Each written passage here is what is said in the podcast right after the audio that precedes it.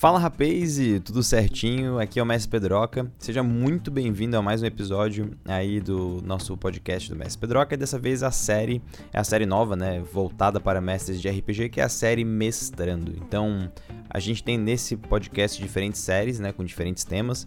Um deles é sobre Magic the Gathering, que é o 02 Drop, e a gente tem agora um sobre RPG, que é o Mestrando. O foco dele, na real, sempre vai ser uh, assim voltado para narradores pelo menos inicialmente, né? A gente vai discutir coisas para jogadores sem dúvida, mas o foco maior é para quem está ali atrás do escudo do mestre, problematizando as situações que os jogadores precisam resolver. Inclusive, meu foco também vai ser apresentar possibilidades para narradores novos, porque a gente tem aquela ideia, né, às vezes muito uh, antiga, de que o mestre do jogo é sempre o mesmo cara, né? O cara que se propõe a mestrar, enquanto que eu acredito que na real essa é uma função que pode circular entre os membros da mesa e que mais gente pode pode mestrar, até porque na real o mestre também quer jogar, cara. Tem muito mestre que não consegue jogar simplesmente porque o grupo assume que ele vai mestrar sempre. Mas então, se você está vendo isso no YouTube, saiba que a gente tem o Podbean, né? Tá ali o, o, o link no descritivo do vídeo. E se você está vendo Uh, ouvindo, na verdade, no Podbean, a gente tem também no YouTube uma série de vídeos, né, vídeos mais antigos. Eu ainda não estou gravando vídeo, estou só gravando podcast por uma questão de praticidade de edição, mas depois eu vou conseguir arrumar uh, o meu setup pessoal aqui para poder conseguir gravar vídeo, enfim, por enquanto vai ficar só o áudio, beleza? Mas, cara, o conceito de hoje, na real, é um conceito bem, bem básico sobre narração. Isso vai existir, na verdade, em, qual, em qualquer jogo, né, narrativo, que é a noção de agência.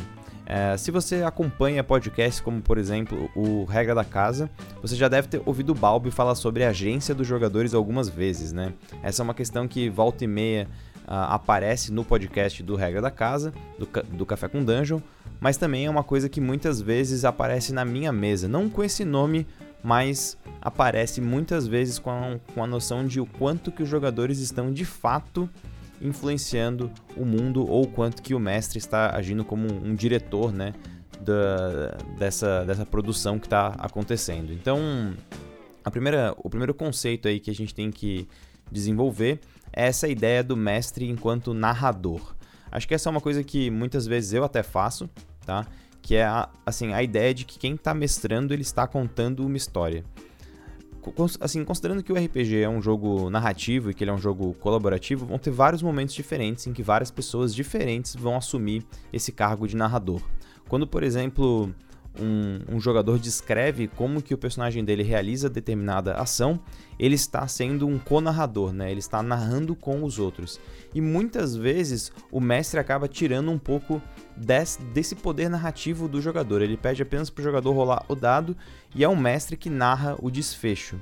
Essa é uma, é uma coisa comum que muitas vezes é utilizada para poder acelerar o jogo, mas que sem sombra de dúvidas é uma coisa que pode ser repensada, né? O, o, assim, o quanto que você, enquanto mestre, está deixando os jogadores narrarem o resultado das suas ações. Em muitos jogos isso é mandatório, em muitos jogos isso aparece como mecânica básica do jogo, enquanto que outros, essa é uma coisa que está nas entrelinhas, né? Quando, por exemplo, em Dungeons and Dragons ou Tormenta ou qualquer outro jogo D20, o jogador rola o dado e, por exemplo, ele falha, o quanto que fica no mestre, a, sobre o mestre a responsabilidade de narrar a falha.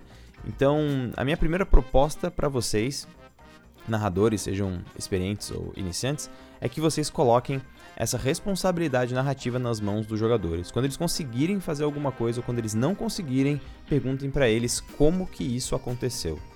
Claro que assim, pode ser que isso gere novos problemas para a mesa, mas beleza. Isso é você criar a possibilidade de co-narração. E quando você faz isso, você aumenta a agência dos jogadores.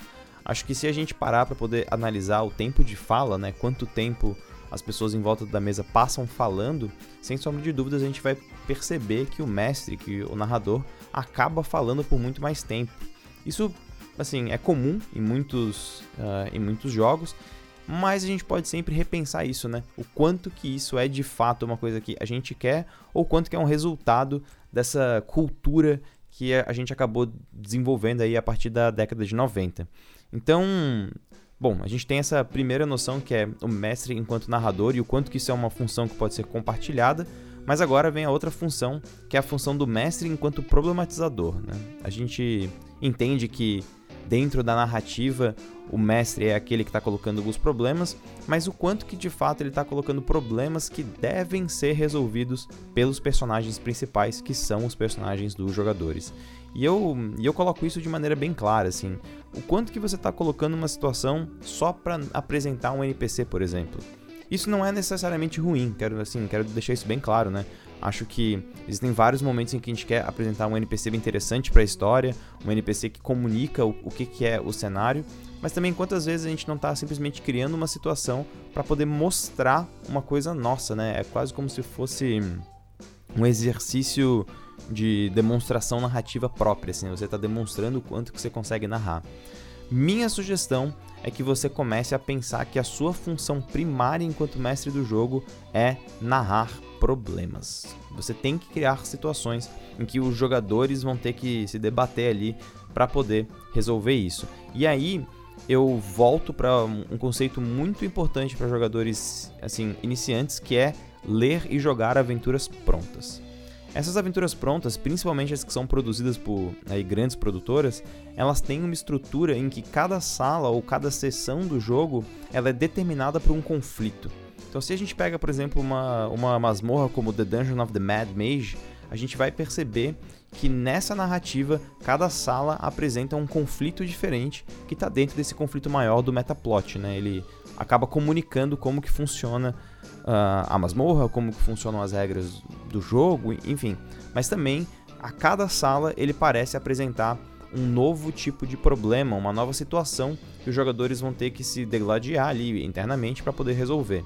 E no momento que você faz isso, você está perguntando para os jogadores como que eles querem fazer o que eles querem fazer. E esse como, né, esse you can certainly try, é uma parada fundamental da função do narrador, principalmente em sistemas D20, né, que são aí talvez os sistemas mais difundidos do mundo para narrativa. Mas isso é, cara, serve para qualquer jogo. Se você tá jogando Dungeon World, por exemplo, qualquer jogo do Apocalypse Engine, você tá perguntando para os jogadores a todo o momento como que ele faz aquilo ou qual que é o resultado daquela ação. Então, exatamente por isso, eu acho que você como mestre tem que ter assim constantemente na sua cabeça que a sua função é gerar conflitos e problemas para os jogadores interpretarem e criarem soluções. Isso já entra também em contato com essa terceira função do mestre, que é o mestre enquanto diretor. A gente percebe que, em algum nível pelo menos, a, o jogo de, RPG ele se aproxima de um filme, ele se aproxima de um livro, ele, ele é, afinal de contas, uma narrativa, né? Ele é dramático no, no sentido em que é, é desenvolvido um drama, né? Uma história linear com um conflito, personagens e tudo mais. E aí cabe ao mestre, em muitos momentos, ser um diretor. Esse é um, o momento em que você, enquanto mestre, está basicamente pensando em como que você vai apontar para comunicar o que, que é a narrativa. E é aqui que entra muitos momentos em que o mestre acaba se passando um pouco. Porque a sua função primária, na verdade, ela é entender como funciona aquele mundo, aquela narrativa, e a partir disso desenvolver problemas com os seus jogadores. Isso significa também entender um pouco de qual é a textura que o jogo traz e ele coloca. Então vamos pensar um cenário como, por exemplo, Eberron. Em um cenário como Eberron, você quer jogar uma aventura pulp, você quer jogar uma aventura aventuresca, né? Onde os jogadores desafiam uh, questões de heroísmo que normalmente não seria possíveis em outros tipos de fantasia medieval. Se você está jogando Vampira Máscara, você está você tá envolto em um mundo de horror pessoal e de intriga política entre diferentes tipos de vampiro. E é sua função, enquanto mestre, trazer esse tipo de camada para o jogo e convidar os jogadores a fazer o mesmo. Então, quando você narra uma cena de horror pessoal para o jogador e você pergunta o que ele quer fazer dentro daque, daquela condição específica, você está dando maior agência para ele. E, e essa é uma questão fundamental. O quanto que você consegue traduzir agência para os jogadores através da textura do jogo. Então, na dúvida, cara, sempre volta para a dinâmica básica daquele cenário daquele jogo, daquela proposta, né? Se você está jogando, por exemplo, um jogo de supers, né, de super-heróis, sejam mutantes, malfeitores ou algo parecido, você provavelmente vai ter que criar momentos de, de reviravoltas, momentos em que os personagens vão ser uh, surpreendidos por um, um, uma, uma, virada de, me, de metaplot ou que você vai apresentar algum tipo de vilão que pega num ponto existencial específico daquele personagem. E é isso né, que é uma das umas coisas básicas aí que você acaba fazendo enquanto diretor. E não tá errado, cara, mas é importante que você entenda que dirigir uh, algo não é jogar sozinho. Dirigir algo, nesse caso, como uma tipo, produção, né? Se a gente encarar o RPG como uma produção artística, seria basicamente você estar tá criando quais são as ferramentas necessárias para que isso aconteça, para que os jogadores aconteçam dentro dessa textura. E para finalizar, falando dessa coisa de textura, a gente tem o mestre enquanto produtor. O que, que isso significa? Significa que o mestre, ele é o cara que entende as dinâmicas do jogo. Ele entende como que as engrenagens funcionam. É, é ele quem produz uh, o jogo no sentido em que ele garante que vai existir um fluxo. Essa é uma coisa importante para aquelas pessoas que querem começar a jogar. Uh, tem, assim, tem-se a noção de que talvez o mestre devesse saber todas as regras. Não é isso. Mas ele precisa entender como funciona o fluxo do jogo. Isso é o básico. Um cara que vai mestrar D&D pela primeira vez, ele precisa entender como funciona a mecânica de teste. Ele precisa entender, por exemplo, aonde que ele tem que buscar no livro.